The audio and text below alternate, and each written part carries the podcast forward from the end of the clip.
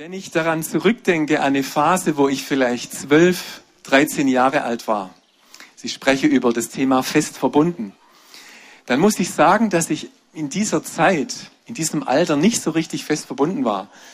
Ich hatte eine, eine schöne Familie zu Hause, aber es war eine Phase, wo ich keine so tief, tiefen Freundschaften hatte, wo ich mich manchmal auch ein bisschen einsam gefühlt habe als Teenager und auch in mich zurückgezogen gelebt habe. Einfach so eine, so eine Phase. Und ähm, das waren damals nicht die Ranger, das war das evangelische Jugendwerk, wo ich dann Freunde gefunden habe und in eine Gruppe hineingekommen bin. Aber ich bin im Nachhinein so dankbar dafür, das war dann so, als ich 14, 15 war, für diese Jugendarbeit, in der ich dann sein durfte, da bin ich heute noch dankbar. Ja, da ist so viel in meinem Leben Gutes passiert, Freundschaften geknüpft, Verbindungen eingegangen.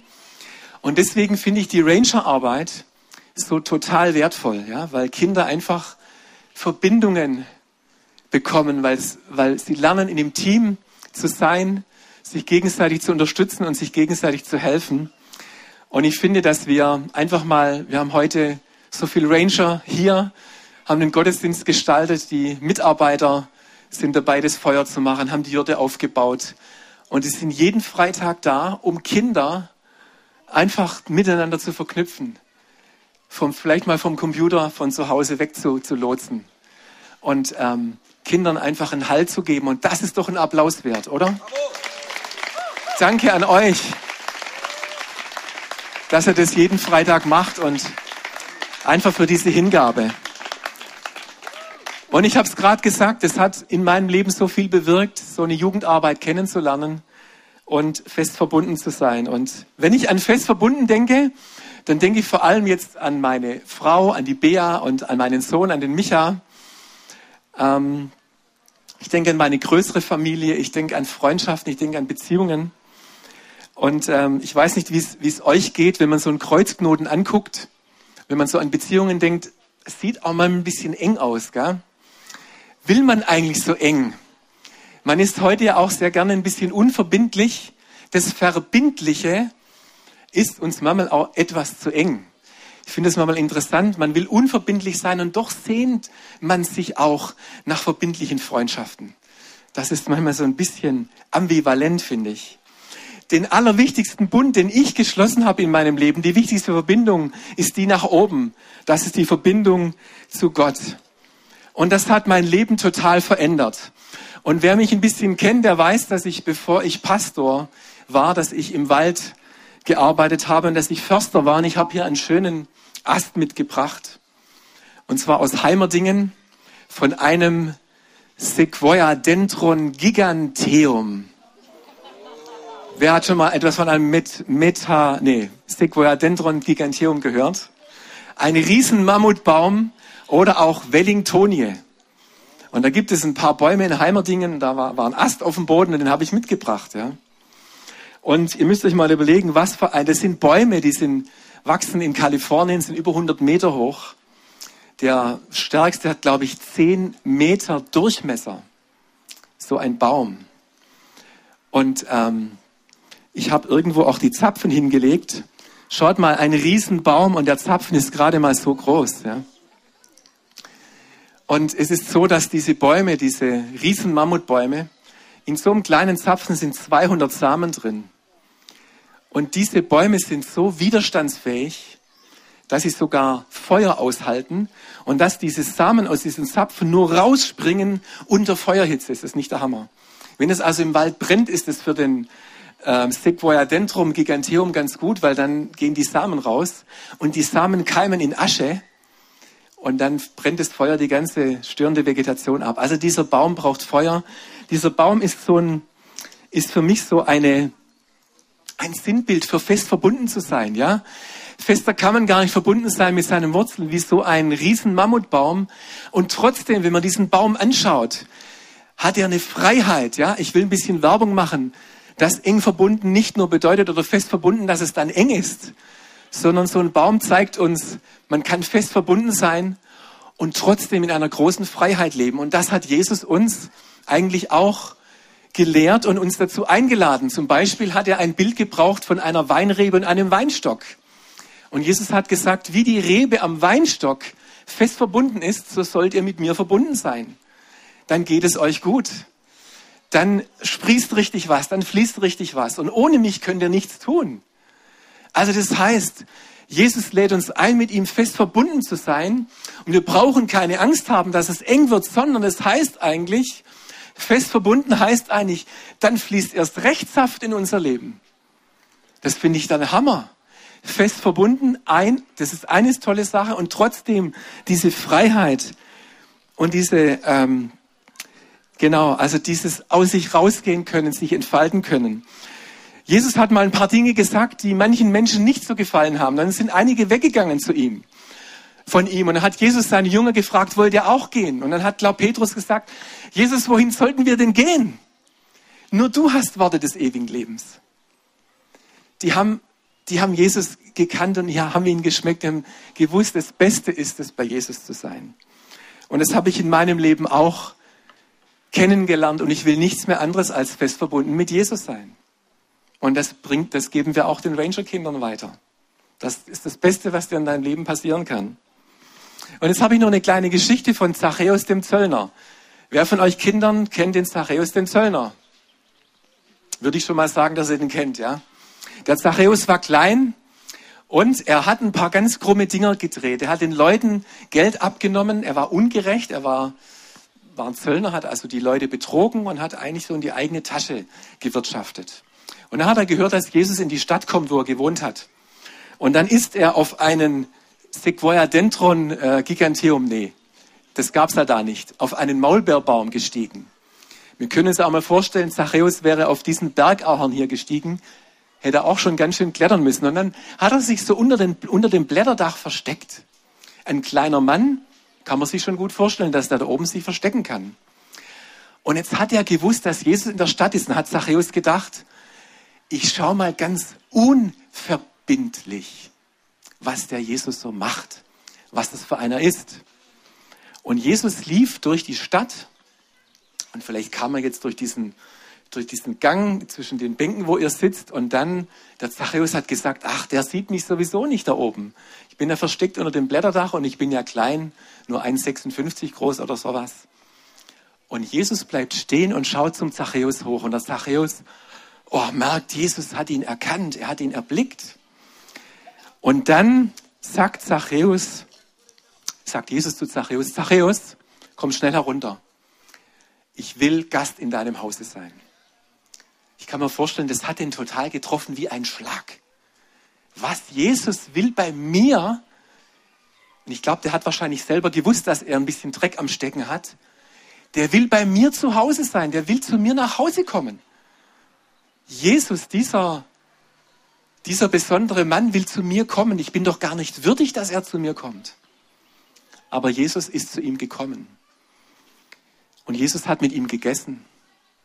Und Jesus hat sich Zeit für ihn genommen. Und ich glaube, nur die Stimme von Jesus und die Art und Weise, wie er mit Zachäus gesprochen hat, hat das Leben vom Zachäus völlig verändert.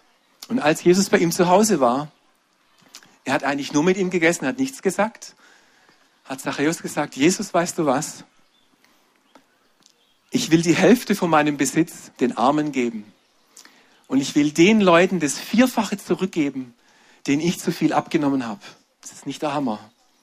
Und Jesus hat eigentlich gar nichts gesagt, dass er das tun muss. Er wollte das von sich aus. Weil er gewusst hat, boah, Jesus, der hat was ganz Besonderes und mit ihm möchte ich verbunden sein. Und wenn ich mit Jesus verbunden bin, dann ändert sich mein Leben und es wird, es wird besser, es wird gut. Ich finde das den absoluten Hammer, diese Geschichte. Und das ist meine Ansage. Die ist sehr verbindlich vom Unverbindlichen im Baum verstecken zu einer ganz verbindlichen Aussage, Jesus, ich werde mein Leben verändern, weil du in mein Haus gekommen bist. Und ich möchte euch noch zwei ganz praktische Dinge weitergeben, wie man sich jetzt mit Gott und mit Jesus verknüpfen kann. Das ist gar nicht so einfach. Wie macht man das eigentlich? Wir haben jetzt einen schönen Kreuzknoten untereinander gemacht, aber wie verknotet man sich mit Gott. Und ich habe ja gerade gesagt, das ist nicht so eng. Es geht um fest verbunden sein und trotzdem eine absolute Freiheit in Gott haben. Das ist was Wunderbares. Aber wie geht das? Und ich möchte das anhand von zwei, vielleicht, ja, kurzen Geschichten euch noch nahebringen. Ein Mann namens Bill Heibels, ich habe ein Buch von ihm gelesen, der hat ähm, geschrieben, dass er als Kind mit acht Jahren mit seinem Vater über den Michigansee ähm, in den USA mit dem Segelboot rübergefahren ist. Sein Vater hat es geliebt zu segeln und er war als achtjähriger Junge auf dem Segelboot dabei. Und sie fuhren über den Michigansee und es kam ein großer Sturm. Und es wurde schon dunkel und sie sind vom richtigen Kurs abgekommen und sie wussten nicht mehr, wo es hingeht. Und der Sturm wurde immer stärker. Und sie hatten keine Ahnung mehr, wo sie sind. Sind irgendwo ziellos mit dem Boot auf dem Michigansee umhergetrieben. Und dann auf einmal, als es schon dunkel wurde, haben sie ein Licht gesehen an der Küste. Und dieses Licht hat dann so immer wieder geblinkt und das war natürlich ein Leuchtturm, könnt ihr euch schon denken.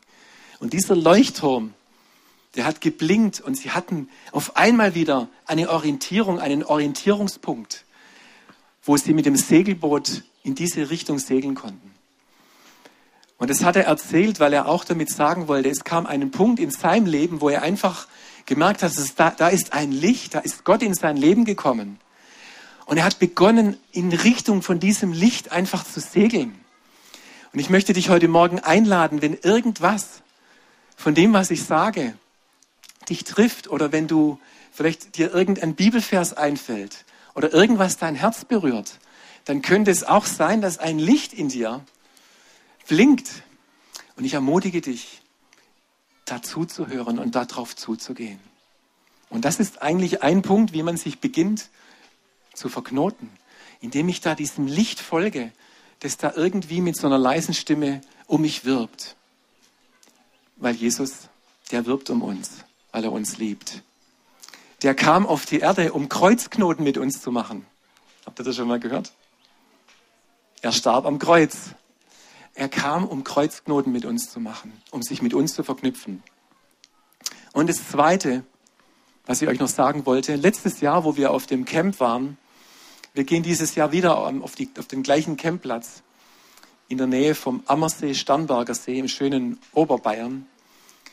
Das heißt Gutdiedelhofen und da haben wir ein großes Ratslagerfeuer gemacht. Also noch ein bisschen größer wie das Feuer, das da hinten brennt. Und dann haben wir auch eine Zeit gehabt, wo wir die Kinder einfach eingeladen haben. Und wir lassen das den Kindern eine große Freiheit. Aber wir laden sie auch ein, so am Abend so ganz bewusst sich mit Jesus zu connecten, sagt man heute so schön. Ne? Und dann war ein Junge, der hat dann, der war vielleicht acht Jahre alt.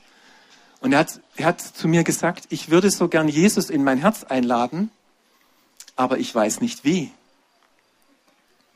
Ich weiß nicht wie. Und dann fiel mir einfach eine, eine Bibelstelle ein, wo Jesus mal sagt, sieh, ich stehe in der Tür und ich klopfe an. Und das ist eine Herzenstür von uns, wo er anklopft. Und das Einzige, was wir tun müssen, ist diese Tür aufmachen. Jesus sagt, wenn du meine Stimme hörst, wenn du mein Klopfen hörst und du öffnest die Tür, dann komme ich rein in dein Herz und dann esse ich mit dir. Dann habe ich Gemeinschaft mit dir. Wie beim Zachäus, dann komme ich in dein Haus. Wir müssen nur die Tür aufmachen und Jesus einladen, dass er reinkommen kann. Also das eine ist, dass wir irgendwie diese, diese, diesen blauen Teil sehen von dieser Schnur und darauf zugehen und dann, wenn wir das wollen, sagen, Jesus, ich öffne dir mein Herz und jetzt verknüpfe ich mich mit dir. Und das habe ich dann diesem Jungen gesagt und er hat gesagt, mach ich.